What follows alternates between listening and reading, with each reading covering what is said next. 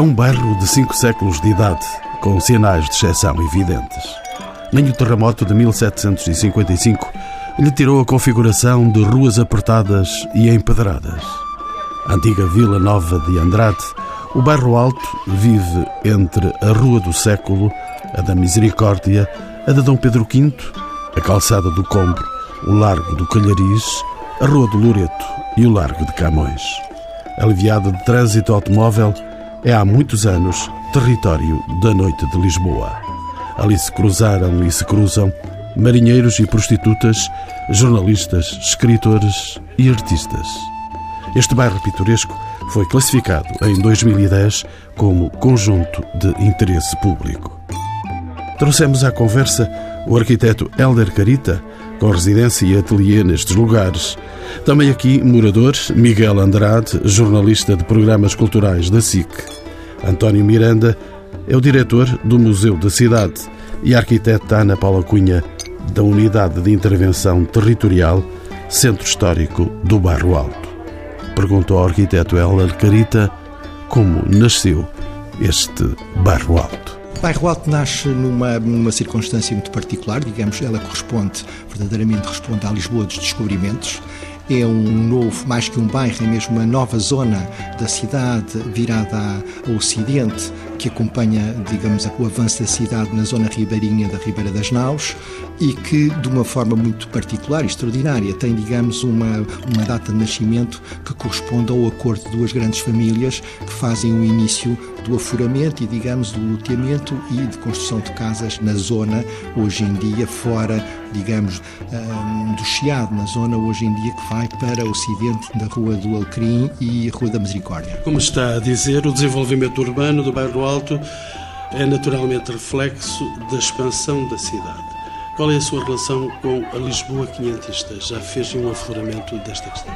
É realmente é uma expressão, digamos, de uma nova mentalidade. É uma nova mentalidade, é uma nova, não só uma ideia de cidade.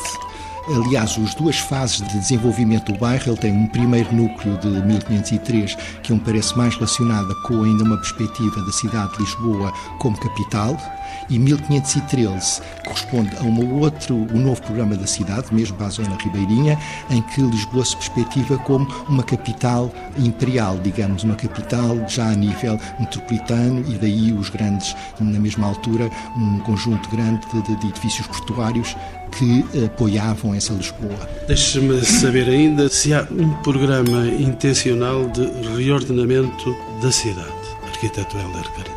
Há, há, sem dúvida, um ordenamento mesmo de conjunto. A cidade que hoje nós entendemos como a cidade antiga, formada com o Terreiro do Passo, o Rocio e um grande eixo que faz essa ligação é deste período, como toda a ligação de Lisboa ao Tejo, a, a ligação de todas as, digamos, as infraestruturas que se vão colocando ao longo do mar, tendo como centro o Terreiro do Passo, as alfândegas, Casa da Índia, um conjunto de outros equipamentos.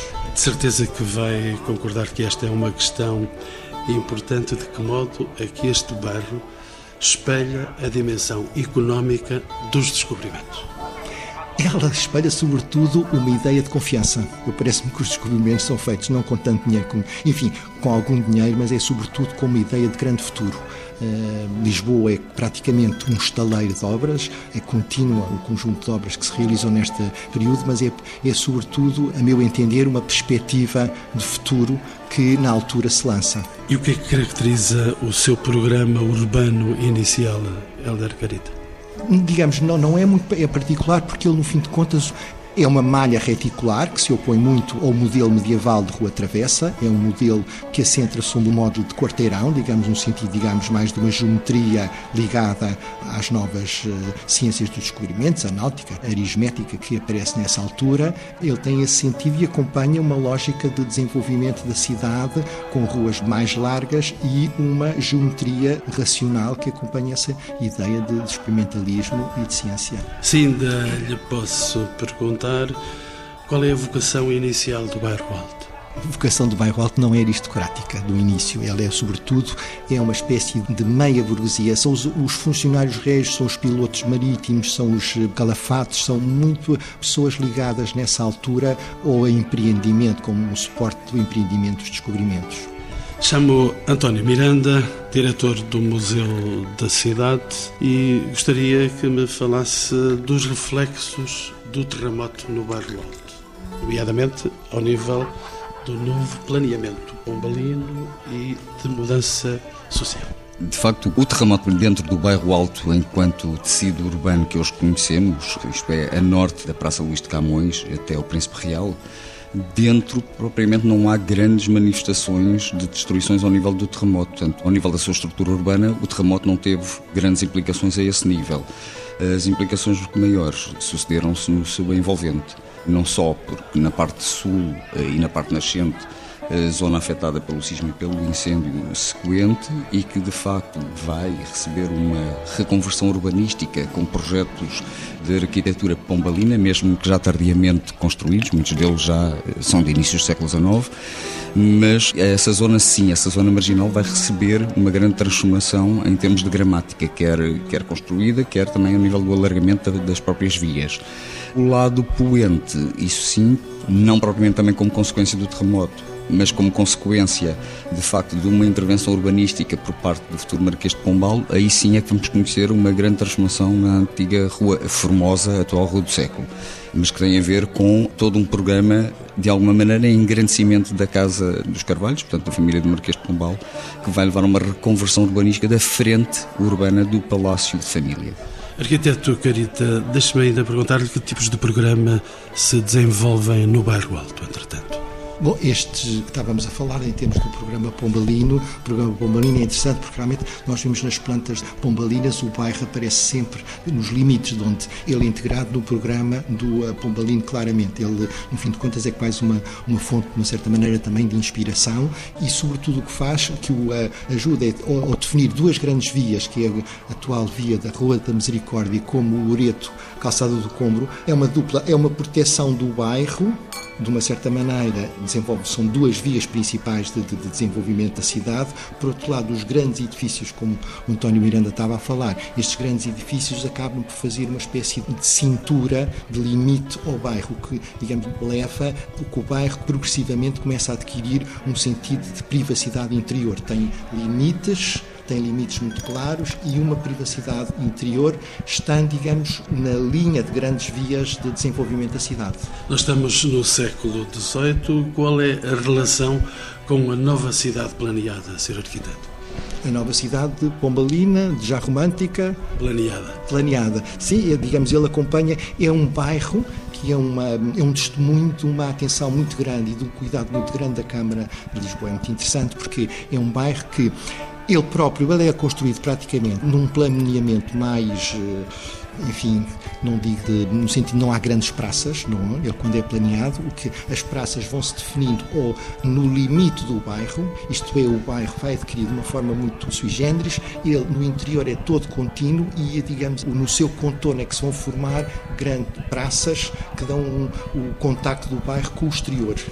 António Miranda, há uma densificação construtiva do bairro Alto a partir do século XIX se de facto existe essa densificação, como é que ela se manifesta a nível urbano e de edificado. Manifesta-se sobretudo ao nível do número de andares que são acrescentados em edifícios pré-existentes, portanto, dos poucos arruinados e que são reconstruídos, muitos deles não foram arruinados pelo terremoto, foram edifícios que entretanto envelheceram e acabaram por ser reconvertidos e, regra com a subida de andares. Há uma densificação a esse nível, portanto, os edifícios, muitos deles com dois, três andares, acabam por ficar com cinco, seis andares e ainda acrescidos de águas furtadas, o que vai levar efetivamente a uma densificação de todo este tecido urbanizado. E como é que se explica o aparecimento de espaços eh, como a Praça de Camões, o reordenamento do Largo da Misericórdia, o Jardim do Príncipe Real, na dinâmica de transformações que foram avançadas. Para a cidade, felizmente, foram excelentes opções urbanísticas que não estavam inicialmente planeadas. Como já disse o arquiteto Helder Carita, estes espaços de descompressão que surgem na periferia do bairro e que vão contribuir, por um lado, dar-lhe maior autonomia enquanto identidade própria, portanto, exatamente porque também contribuem para formar uma espécie de barreira. Já o edificado que é feito à volta também o faz, mas depois é reforçada com a presença destes espaços públicos. Felizmente foram opções que, entretanto, têm espaços que inicialmente, para onde estavam previstas construções, que nunca chegaram a ser executadas e que, mais ou menos em meados do século XIX, não vamos agora entrar em detalhes a datas para cada um, as opções são vamos convertê-los em espaços públicos, em praças públicas, portanto com jardim ou sem jardim, o Camões não tem propriamente jardim, mas de facto acabaram por se ganhar estas zonas de descompressão que o próprio bairro não tinha, isto é, não é em função do bairro que de facto estes espaços são feitos, mas acabaram também por beneficiar. Por um lado, eh, isolam-no, mas por outro lado, permitem uma saída direta para espaços abertos, o que vai criar novas dinâmicas, evidentemente. António Miranda, sabe-se quem é que habitava o bairro Alto no século XIX? Bom, uh, posto assim dessa maneira, seria difícil de. Sabe-se quem habitava, isto é, eh, habitavam, uh, em termos de, de, estratificação social, o bairro é bastante heterogéneo. Mas deixe-me ajudá-lo. Sou-se então de um bairro aristocrata, bairro burguês, por exemplo?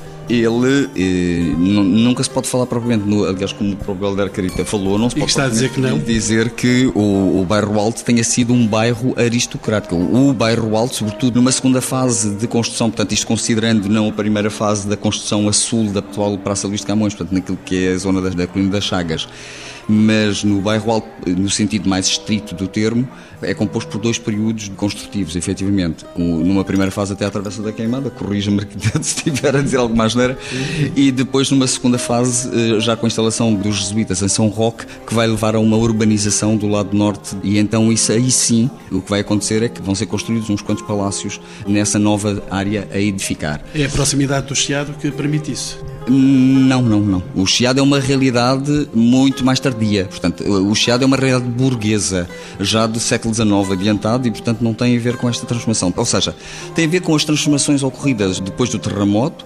que quando nós dizemos que de facto a, a, aristocracia foge do centro da cidade porque todos os seus palácios são abandonados, em alguns casos sim, mas não é propriamente o que se passa em relação aos edifícios palacianos existentes no bairro Alto. Se não são os pobres que vão para lá.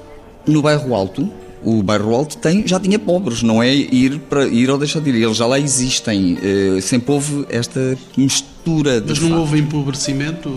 Isto, estamos a falar sempre depois do, uh, do terremoto. Durante o século XIX há efetivamente algum empobrecimento da zona, até porque os poucos palácios que ainda existiam, e não tem a ver com o terem ruído ou não com o terremoto, é apenas porque há de facto toda uma alteração da estrutura mental.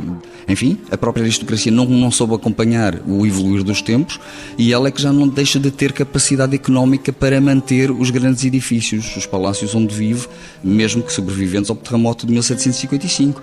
E o que vai acontecer é que ao longo da primeira metade do século XIX, essa aristocracia vai acabar por ou abandonar totalmente ou ocupar apenas parte das suas casas de família e vai alugar os restantes espaços, quando não a totalidade do edifício que não só uns convertem-se em habitação para diferentes tipos de população habitualmente desfavorecidas, até porque o século XIX, mais uma vez, aliás, a cidade constantemente foi conhecendo estes surtos migratórios que de facto trazem novas pessoas que procuram a capital como saída, e neste caso o tímido processo de industrialização também vai trazer pessoas para a cidade, e há que alojá-las. Não há construção de bairros operários, por exemplo, e o que vai acontecer é a ocupação de grandes edifícios que tiveram outros usos, desde palácios a conventos, etc., que vão ser convertidos em alojamento para estas populações mais carenciadas e, e que, em alguns casos, converteram aquilo que nós utilizamos a expressão pátios, que no Porto utilizam a expressão ilhas, e que de facto tem a ver com estes grandes aglomerados populacionais que acabam por ocupar, por vezes,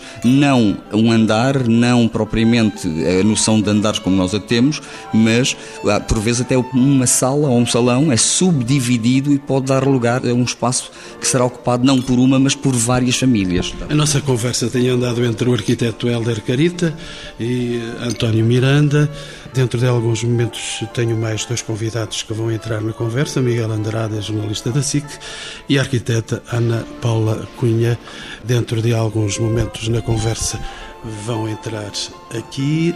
Arquiteto Carita, percebi que não estava muito concordante com essa definição de habitantes da zona nessa ocasião de que falamos?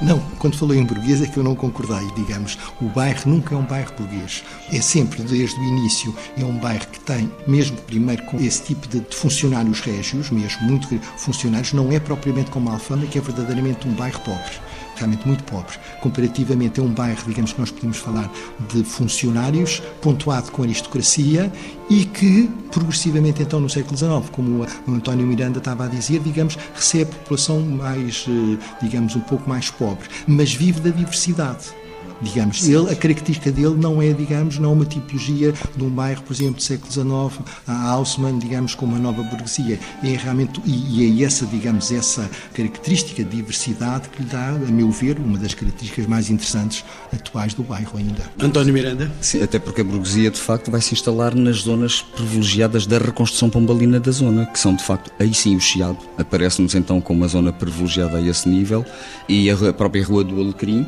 aí sim, esta esta burguesia vai, de alguma maneira, ocupar, por um lado, o lugar de alguma aristocracia que partiu, mas na verdade vai escolher esta zona, porque esta passa a ser a zona da cidade burguesa por excelência. O Chiado, não o bairro Alto, que acabou por ficar quase que uma ilha nesta envolvente, por estas questões que já aqui foram apontadas, quer arquitetónicas, que foram construídas na sua envolvente quer de facto pelas transformações que a urbanização e sobretudo a reconstrução da zona do Chiado pós-terremoto vai trazer. Portanto, vai ser uma zona que de facto vai receber uma determinada burguesia ascendente, de facto, que aí vai mesmo construir alguns palácios.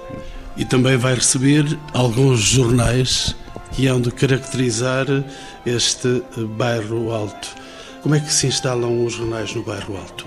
Que privilégios tinha o bairro alto para receber a imprensa? Tinha duas características. Tinha, por um lado, uma centralidade que temos estado a falar, digamos, nós estamos muito perto do Chiado, que é a zona, digamos, dinâmica do século XIX. Por outro lado, tem um património, como o António Miranda estava a falar, fica com um conjunto de palácios cujas famílias retiram muitas vezes para a periferia, para as suas quintas de recreio. Esses grandes palácios, as cocheiras, essas situações de grandes espaços vão permitir a instalação dos jornais que ficam assim, têm uma disponibilidade de grandes espaços, por outro lado, uma enorme acessibilidade tão perto do Chiado e da zona que, digamos, mexe na cidade nesta altura. Alguns sinais exteriores da existência dos jornais? Estão praticamente a desaparecer. Eu assisti nestes últimos 20 anos praticamente ao desaparecimento de quase todos. Eu penso que existe, ficou a bola praticamente, é o único. A capital? A capital, não, não, se, não já não existe. Já não, também já não Mas está. ficou, sobretudo na toponímia, não é? Sim, sim, sim. É, está. Outra coisa que ficou e que também infelizmente desapareceu neste momento foi a hemeroteca. Era uma situação realmente impecável, era o sítio ideal para estar no bairro e ela acaba por sair agora neste momento para a Lapa, num sítio, digamos, muito excêntrico em relação a esta tradição, mas são as dinâmicas urbanas, nós muitas vezes são difíceis de controlar. António Miranda, de que modo é que a imprensa contribuiu para alterar os hábitos do bairro Alto? Se o bairro Alto de alguma maneira já teria uma tradição de vida noturna, Evidentemente que tipografias e jornais trabalham da noite. E, portanto, isso vai implicar uma vida cada vez mais virada para a noite e as consequências que toda essa ambiência noturna vai trazer. Antigamente os jornalistas eram boêmios, só antigamente. Bom, uh, estou a ser entrevistado por um jornalista, portanto não compete propriamente a mim responder, mas, uh, mas tem fama de, de, de, sempre terem sido boêmios, se é verdade ou não, confesso-lhe que não poderei afirmar. Em tempos ditos. Sim, é. Na verdade, os centros de discussão, enfim, nós sabemos que os polos de convívio ainda hoje nós nos sentamos à mesa. A refeição é um ponto importante de convívio entre os portugueses. Portanto, é lógico que nas casas de pasto no bairro Alto, certamente, entre muita outra marginalidade, haveria certamente esta vida boémia, por um lado, sim, mas também intelectual, porque é à mesa que se discutem ideias, é à mesa que se trocam, de facto, conhecimentos, eh, surgem opiniões, etc. Portanto, e é nesse debate, eh, e daí o interesse muito particular que o bairro Alto, sobretudo a segunda metade do século XIX, vai ter. É esta vivência boêmia por um lado, sim, e intelectual por outro. Portanto, é, é muito efervescente a vários níveis. Helder Garita? Estou completamente de acordo. É, são estas duas situações. Falou do Boémia, mas há uma parte, digamos, no, os jornais trazem é uma, uma discussão de ideias, digamos. É um fluxo de discussões com uma situação até interessantíssima, porque os jornais instalam-se de linhas muito diferentes políticas, onde aqui, eh, no bairro Alto, vão encontrar, digamos, um espaço de, de debate que será muito à noite também, os momentos, os jornais saíam de madrugada, mas é, sobretudo, a meu ver, um bairro de tendência que, eh, de uma forma muito interessante, é logo de início, isto é, talvez seja das características mais interessantes do bairro, é esse sentido, digamos, sempre muito de talvez poderíamos dizer progressista. É um bairro com ideias novas, com ideias de, de mesmo sentido aristocrático. A aristocracia do bairro Alto não é a grande, grande aristocracia, é muito mais a aristocracia de toga, a chamada toga dos grandes funcionários, dos grandes desembargadores. Por exemplo, há variadíssimos, eh, atualmente o próprio uh, o Grêmio Lusitano, que é um palácio, uh, era de um desembargador do tempo de Dom João V, digamos, há um conjunto dessa nobreza de toga que tem tendência de erudita. O próprio Marquês de Pombal também, acompanha, também acompanha, portanto é... não, é, não é propriamente da grande nobreza cuja família se instala na, na zona eh, aliás, no século XVII, numa zona que era considerada um pouco arrabaldina, digamos, mas com uma forte noção da importância futura de toda aquela zona que iria ganhar uma nova centralidade. Miguel Andrade, bem-vindo aos Encontros com o Património, um colega da SIC, Miguel Andrade, no seu canto do cartaz cultural, que eu só tenho o privilégio de ver à noite, quando a noite chega, mas eh, queria também incluí-lo na nossa conversa e já agora, se me pudesse situar eh, com algum rigor, quando é que o Bairro Alto começa a ter então esse ar de vida boêmia que fabrica pela noite? O grande acontecimento é sem dúvida o 25 de Abril, que muda o país todo e tem reflexos no Bairro Alto como sendo o momento de abertura de um bairro que estava desclassificado a muitos níveis, a nível urbanístico, social, esquecido, com a sangria dos habitantes da cidade para fora do próprio Conselho e que estava ali confluência do Chiado, portanto, do local das livrarias, dos teatros, do que restava ainda de alguma discussão política dos cafés, dos terminais de que traziam pessoas de várias origens e que podiam, pela primeira vez em muitas décadas em Portugal, manifestá-lo de uma forma pública, aquilo que pensavam, aquilo que gostavam, pela forma como se vestiam, pela música como ouviam e até como a forma que festejavam à noite, o sair à noite. Passou a ser também uma forma de manifestação uh, social, cultural e esse bairro que ali estava e que, como aqui muito bem foi afirmado, apesar da sua, uh, portanto, tendência ortogonal, ele torna-se labiríntico um bocadinho para dentro, portanto, ele é protegido, relativamente protegido para o interior e, portanto, permitia esse recato para uma série de jovens e outros menos jovens que queriam divertir-se, sair à noite, fazê-lo de uma forma social, portanto, em conjunto, partilhar as novas tendências musicais eh, que se viviam na Europa, nos Estados Unidos, de uma forma coletiva e que podiam fazê-lo pela primeira vez desde o 25 de Abril. E foram esses dados, essas características que fizeram com que o Bairro Alto fosse um bairro cosmopolita? Sim, porque curiosamente as pessoas que viviam no bairro, que eram muito heterogéneas, também como já foi aqui referido, mas que havia famílias humildes, mas também havia ainda prostituição.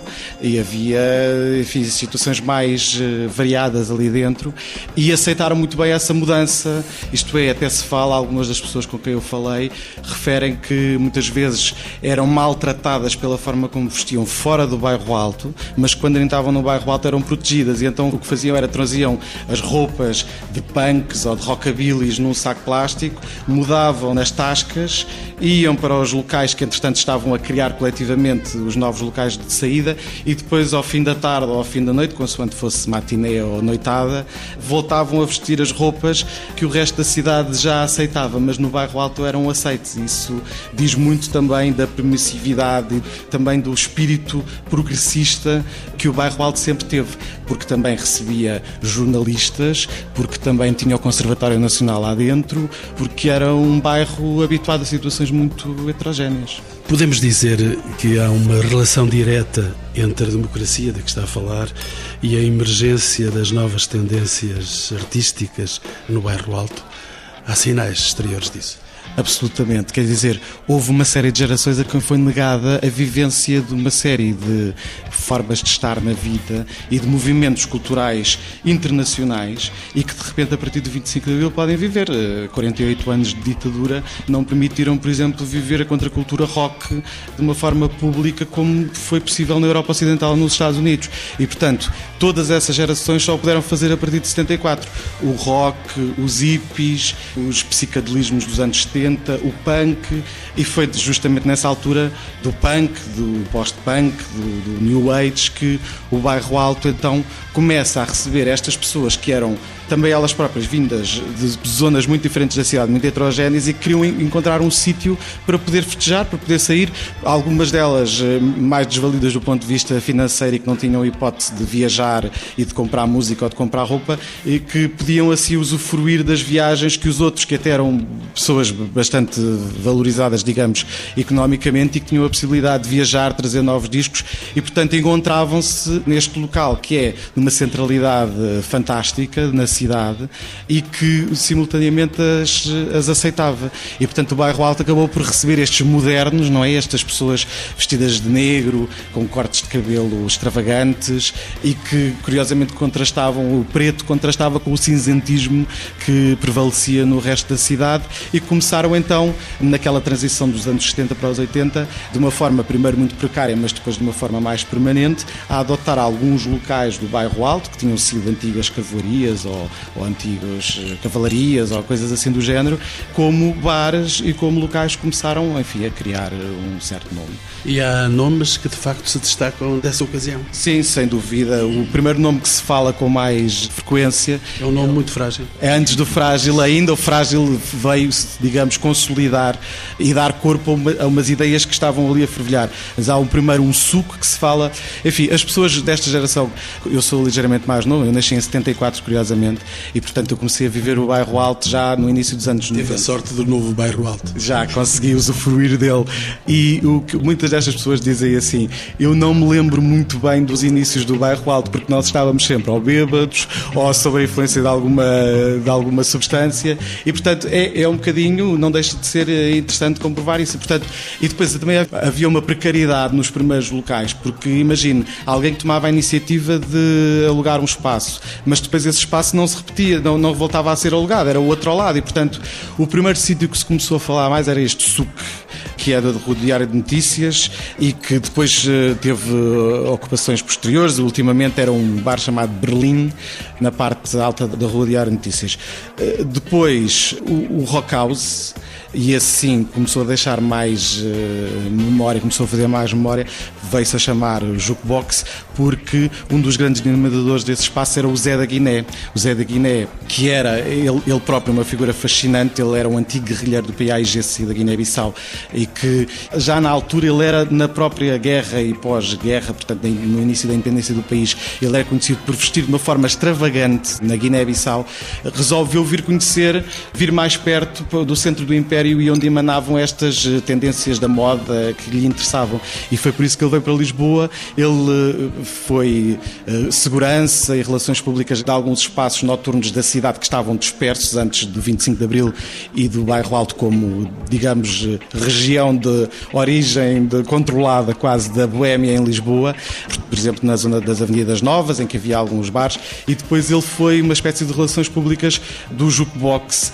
e depois, como era uma pessoa extravagante, mas eh, muito misteriosa e bem relacionada, começou a juntar jornalistas, estilistas, artistas e começou de uma forma mais permanente a criar um dos primeiros espaços eh, que depois ficou eh, no bairro Alto durante alguns anos. Helder Cariter, quer recordar as suas memórias também? Não, é bem, mas ia referir também a questão do dia. Isto é, não é só a noite. O 25 de Abril traz realmente uma nova tendência sob o ponto de vista da noite, mas também marca, digamos, um começo de pequenas lojas de, de design, lojas de artigos, de novas, de chamado uh, artesanato urbano e que começam aí também nesse período sendo, digamos, pioneiras em alguns casos e que acompanham, digamos, esta evolução que se passa à noite de uma certa maneira mais forte, mas que não podem deixar não ser mencionados essas variedíssimas personagens e que hoje ainda mantêm-se, digamos, ainda temos uh, várias dentro do bairro a esse nível e que mantém, e é hoje com as novas, uh, com as lojas mesmo de, de tendência que se mantém, sobretudo em design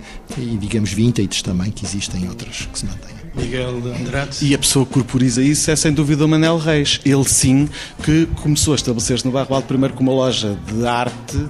Ele é comerciante de arte, empresário e ele tinha a hipótese de viajar bastante, portanto ele trazia coisas de fora e revendia. É um espírito muito da época e ele começou a estabelecer-se no Bairro Alto, na altura completamente isolado, e apercebeu-se que ali tinha um local eh, privilegiado para fazer aquilo que ele queria fazer, enfim, que era uma coisa que ele próprio imaginava imagino que na altura nem soubesse bem o que é que queria dar, não é? mas era uma mistura de, de história, não é? Um bairro com história, com centralidade, portanto com potencialidade económica. Enfim, ao fim e ao cabo, tudo isto sintetiza um bocadinho a forma de estar do Manel Reis, não é? Há arte, mas também há comércio, tudo isto se compatibiliza de uma forma harmoniosa.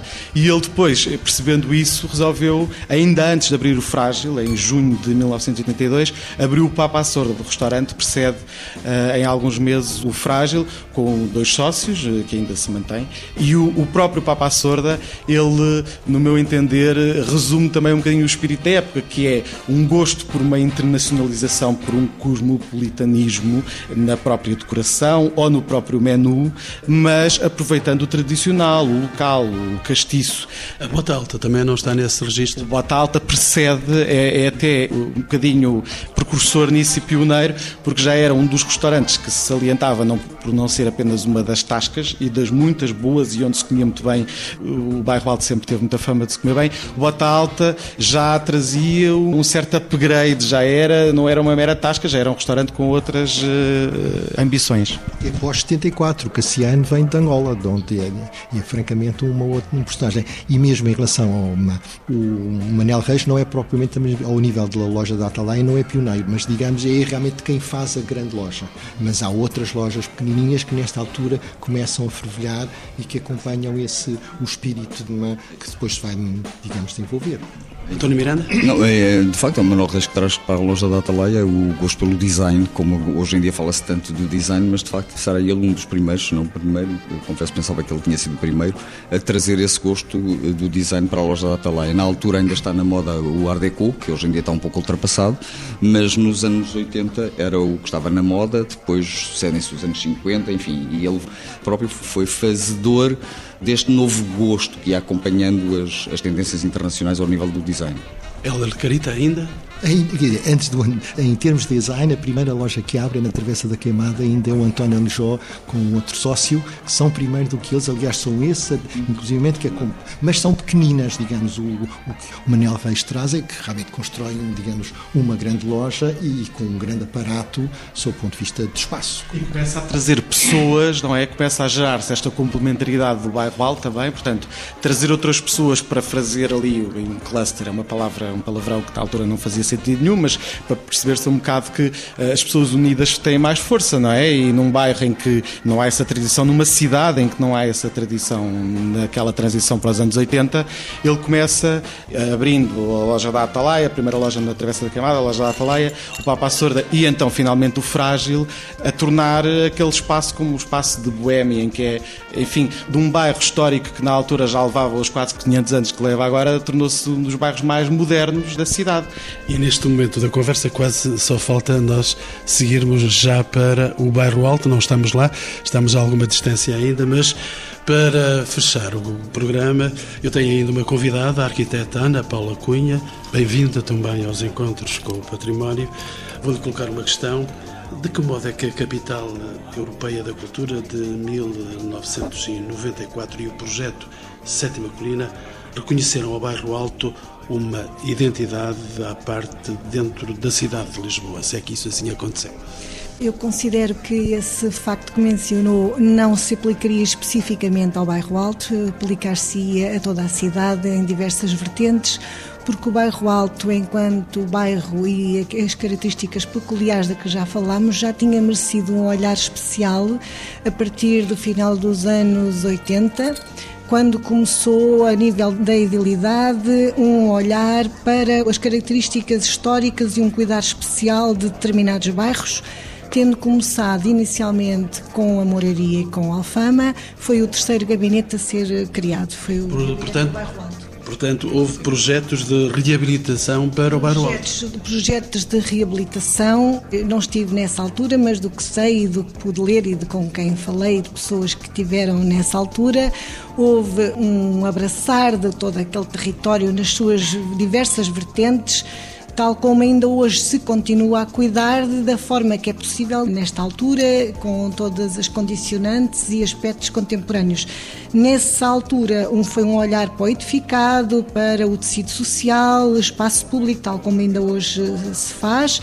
Houve também, além do estudo mais pormenorizado desse território e especificamente eh, muito objetivo nas formas de construir, de reabilitar, de intervir, estendia-se quer ao território particular, quer aos municipais. Hoje em dia o acompanhamento é de uma forma diferente, junto da população, numa grande proximidade em todos os aspectos administrativo, nas carências em que as pessoas nos procuram, em que nós também procuramos apoiar, nos diversos fatores, nos económicos, nos agentes que vão procurar intervir no edificado, dar um grande acompanhamento, um grande apoio.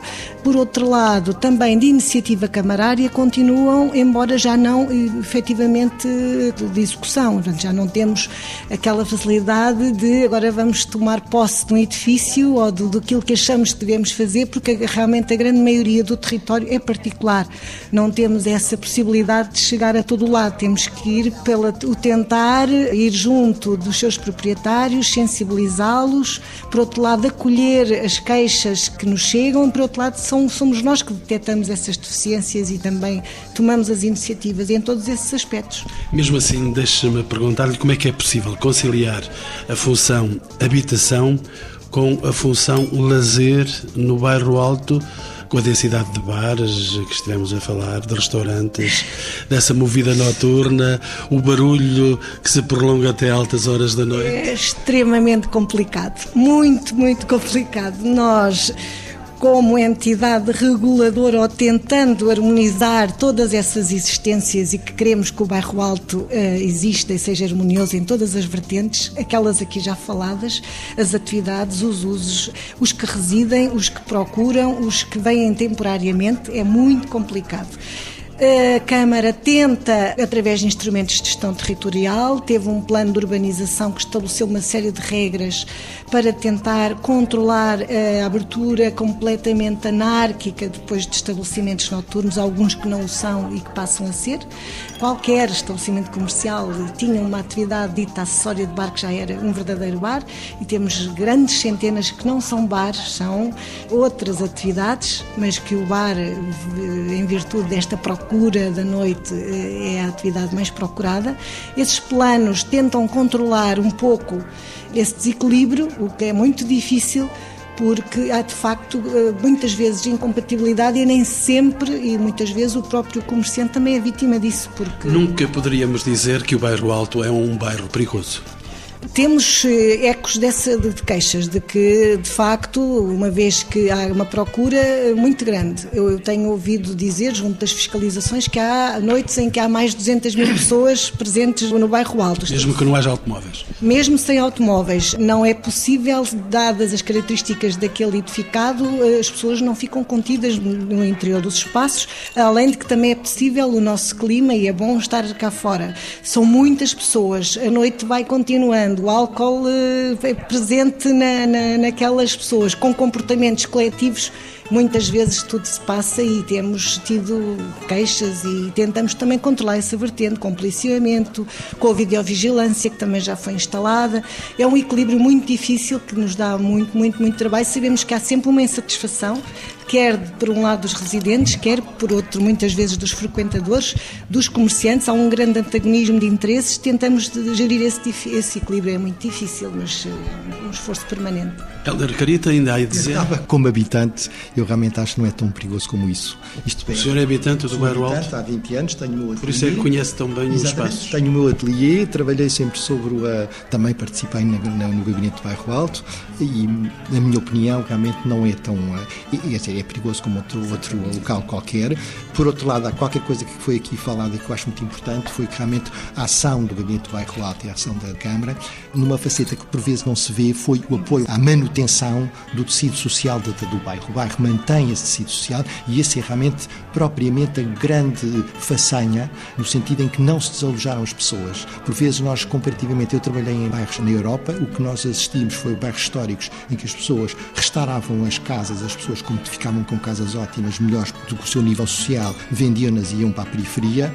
E no caso do bairro Alto, nós mantemos praticamente a produção social com todos estes problemas, mas que, no fim de contas, é um balanço do privilégio que é viver no centro da cidade, do privilégio de termos tudo perto, de onde há coisas que, de uma certa maneira, também têm que, que, que se pagar. Há um certo barulho, eh, deveria ser um pouco equilibrado, mas de qualquer maneira, eu parece-me de, por vezes, algumas críticas que aparecem de repente muito calamitosas, penso que não vive-se uma situação que tem os seus, uh, seus, seus quês, mas o fundamental é essa riqueza social que ele mantém e que é isso que o mantém vivo, mais que propriamente o património arquitetónico. Arquiteta Ana Paula. Era, no fundo, complementar esta informação. De facto, há insegurança, como há queixas em, em, todos os sítios onde há aglomeração de pessoas e comportamentos sempre, alguns deles nem sempre desejáveis. Mas talvez seja mais seguro passar a noite no bairro alto do que numa rua deserta onde não há ninguém, onde não vive ninguém e, e onde qualquer coisa também pode acontecer sem sabermos.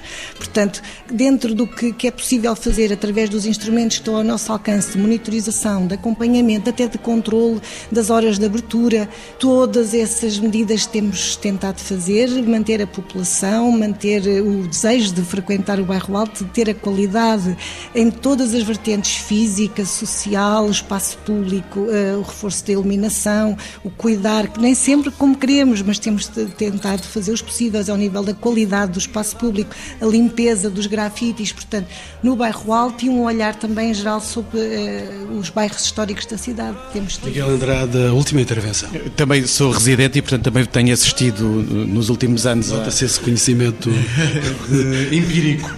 E, e, a verdade é que um bairro como este, com 500 anos, só nos prova que ele tem em si mesmo os instrumentos para sobreviver. Tudo isto tem mudado uh, muito, mesmo o próprio perfil apenas boêmio tem sido complementado por alguns equipamentos culturais que têm aberto, muitas vezes até de iniciativa privada de, e que não têm a ver com o apoio público, como por exemplo a abertura do Teatro do Bairro ou a Galeria Zé dos Bois, ou a tentativa que foi no edifício da capital que se falava ainda há pouco, os artistas unidos terem se estabelecido e depois não conseguiram, e tem havido uma mudança mesmo no próprio perfil dos que o habitam e dos que o frequentam. Os bares têm tendência a abrir muito mais cedo, tem havido, por exemplo, uma proliferação de bares de vinho e de tapas e que contraria um bocadinho aquela eh, ideia do botelhón que prevaleceu durante algum tempo e que também foi sendo alterado e que tem tornado, e uh, também agora com a grande afluxo de turismo que, que, Lisboa tem tido, de uma forma muito mais harmoniosa. Eu até diria que o bairro Alto é quase um, um farol nesse turismo uh, que depois Lisboa agora começa a ter, porque o bairro Alto já o tem há bastante tempo. A procura por hostels, por, por habitação de turistas e, e, pela vida noturna tem sido, acho eu, até um exemplo para o resto da cidade e, e só nos prova que um bairro que, que tem esta sociedade pode aspirar a, a manter-se vivo e a viver mais 500. Mais 500 a ser um farol na cidade de Lisboa. Tristes bizarras em comunhão Andam guitarras a gemer de mão em mão